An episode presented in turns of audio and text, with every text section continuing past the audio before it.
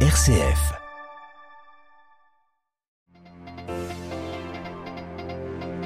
La liberté demeure indissociable de la charité, c'est ce qu'a rappelé le pape François ce matin dans sa catéchèse au cours de l'audience générale. Le Saint-Père qui a poursuivi sa réflexion autour de la lettre de Saint Paul aux Galates. Nous y revenons dès le début de ce journal. Dans l'actualité internationale, cet attentat à la bombe qui a visé un bus militaire ce matin à Damas. Attentat meurtrier qui a fait au moins 14 morts. Cela fait plusieurs années que la capitale syrienne n'avait pas été le théâtre d'un pareil attentat. Dans ce journal, nous irons également au Brésil où la pression est sur les épaules du président Bolsonaro. La commission d'enquête parlementaire du Sénat brésilien doit l'inculper aujourd'hui pour crime jugé intentionnel dans sa gestion de la pandémie de Covid-19. Radio Vatican, le journal Olivier Bonnel. Bonjour, la liberté est un trésor qui croît avec l'amour. Le pape François a poursuivi ce matin son itinéraire de catéchèse sur la lettre de Saint Paul aux Galates lors de l'audience générale dans la salle Paul VI du Vatican. Devant des centaines de, fidèles et pèlerins, le souverain pontife a détaillé la notion de liberté telle qu'exprimée par l'apôtre des gentils aux églises de Galatie, la liberté qui demeure selon lui indissociable de la charité. Le compte-rendu de Delphine Allaire. Saint Paul introduit les fidèles dans la grande nouveauté de la foi, à savoir la vie nouvelle reçue du baptême, ce grand cadeau. Ainsi, le pape François a débuté sa méditation spirituelle du mercredi. L'évêque de Rome a rappelé combien, en renaissant dans le Christ, nous sommes passés d'une religiosité faite de préceptes à une foi vivante, de l'esclavage de la peur et du péché à la liberté des enfants de Dieu. Ce que l'apôtre Paul considère comme le cœur de cette liberté, a soutenu le Saint-Père, n'est pas une manière libertine de vivre selon la chair ou l'instinct, les désirs individuels et les pulsions égoïstes. Au contraire, la liberté de Jésus nous porte à être, écrit l'apôtre, au service les uns des autres. La liberté, in altre parole, si esprime pienamente nella carità. La vraie liberté, en d'autres termes, s'exprime pleinement dans la charité. Paradoxe de l'Évangile, nous sommes libres en servant, nous nous trouvons pleinement dans la mesure où nous nous donnons et nous possédons la vie si nous la perdons. La liberté croît donc avec l'amour, assure le pape, prévenant qu'elle ne consiste pas à faire ce qu'il nous plaît, car ce type de liberté sans fin et sans référence serait une liberté vide, a rappelé le Saint-Père, exhortant donc à une liberté guidée par l'amour, qui sait écouter sans imposer, aimer sans forcer et qui construit sans détruire. Delphine Allaire, une audience générale à retrouver bien sûr plus en détail sur notre site vaticannews.va.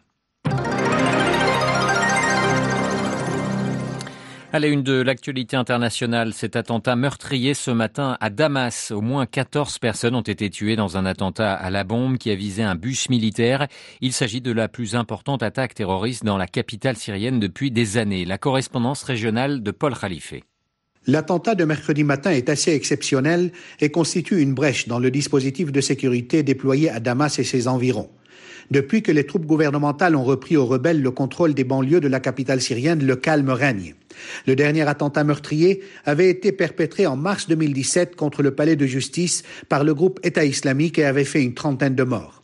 En octobre 2020, le mufti sunnite de la province de Damas, Adnan al-Afiouni, avait été tué dans l'explosion d'une bombe placée dans son véhicule à Qudsaya, une proche banlieue de la capitale.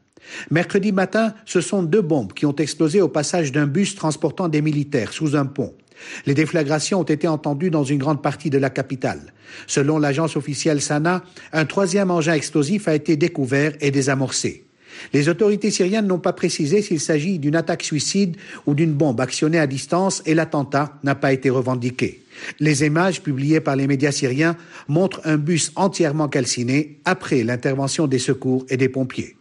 Paul Khalife, Beyrouth, RFI pour Radio Vatican. Et la Syrie où les combats se poursuivent également dans la province d'Idleb, l'une des dernières poches de rébellion du régime, les, du rébellion au régime, pardon, des bombardements de l'armée ont tué ce matin 13 personnes, parmi lesquelles 10 civils. C'est le bilan le plus lourd depuis la trêve négociée dans cette province au printemps 2020 par la Turquie et la Russie. D'autres bombardements aériens ont eu lieu ce mercredi. Il s'agit de ceux de l'armée éthiopienne sur la ville de Mekele, c'est la capitale de l'état du Tigré. Depuis bientôt un an, la guerre fait rage entre Addis Abeba et les rebelles séparatistes de cette région du nord de l'Éthiopie. Selon les autorités éthiopiennes, un raid a visé des installations transformées par les rebelles en centres de fabrication d'armes et de réparation pour leur matériel militaire. Le président brésilien sur la sellette pour sa gestion de la pandémie de Covid-19. La commission d'enquête parlementaire du Sénat, la CPI, va demander officiellement ce mercredi l'inculpation de Jair Bolsonaro pour une série de crimes jugés intentionnels. Des ministres sont également incriminés pour leur décision dans la lutte contre la pandémie qui a fait, selon un dernier bilan, au moins 600 000 morts au Brésil. Le rapport de cette CPI est accablant. Xavier Sartre. 1200 pages, fruit de six mois d'enquête basées sur des auditions mouvementées, des témoignages et des révélations sur des expériences sur des cobayes humains avec des remèdes inefficaces. Voilà le rapport de cette commission composée de sénateurs de différentes tendances politiques. Neuf chefs d'accusation ont été retenus contre Jair Bolsonaro, plusieurs ministres et trois de ses fils. Ceux d'homicide et de génocide de populations indigènes ont été retirés au dernier moment à cause de dissensions internes. reste que les crimes retenus sont intentionnels puisque le gouvernement fédéral a délibérément décidé de ne pas prendre les mesures nécessaires pour contenir la circulation du virus, estime la commission. Ce rapport sera ensuite transmis au parquet, le seul en mesure d'inculper les personnes incriminées, mais le procureur général est un allié du président. Il est donc probable qu'aucune poursuite judiciaire ne soit engagée. Du point de vue politique, une procédure de destitution est aussi peu envisageable, puisque Jair Bolsonaro dispose encore de soutien en mesure de la lui éviter au Parlement. Mais à un an de la présidentielle, ce rapport n'est pas fait pour rassurer un président donné perdant dans les sondages face à son prédécesseur, Luis Ignacio Lula da Silva. Xavier Sartre. En Russie, Vladimir Poutine doit présider lui aujourd'hui une réunion de crise consacrée à la pandémie. La Russie qui n'arrive pas à enrayer la contagion. Plus de 1000 décès encore enregistrés ces dernières 24 heures. La Russie qui est très en retard dans sa campagne vaccinale. Moins d'un tiers des 144 millions de Russes n'a reçu à ce jour une dose de vaccin contre le Covid. Vladimir Poutine qui sur un tout autre sujet ne se rendra pas à la COP26 de Glasgow, annonce faite par le Kremlin à la mi-journée. La conférence internationale sur le climat qui débutera le 31 octobre dans la ville écossaise. La présidence russe qui assure néanmoins que le dossier climatique reste une priorité pour le pays. Et à 12 jours de cette conférence de Glasgow, le gouvernement britannique a présenté hier son plan pour atteindre la neutralité carbone d'ici 2050.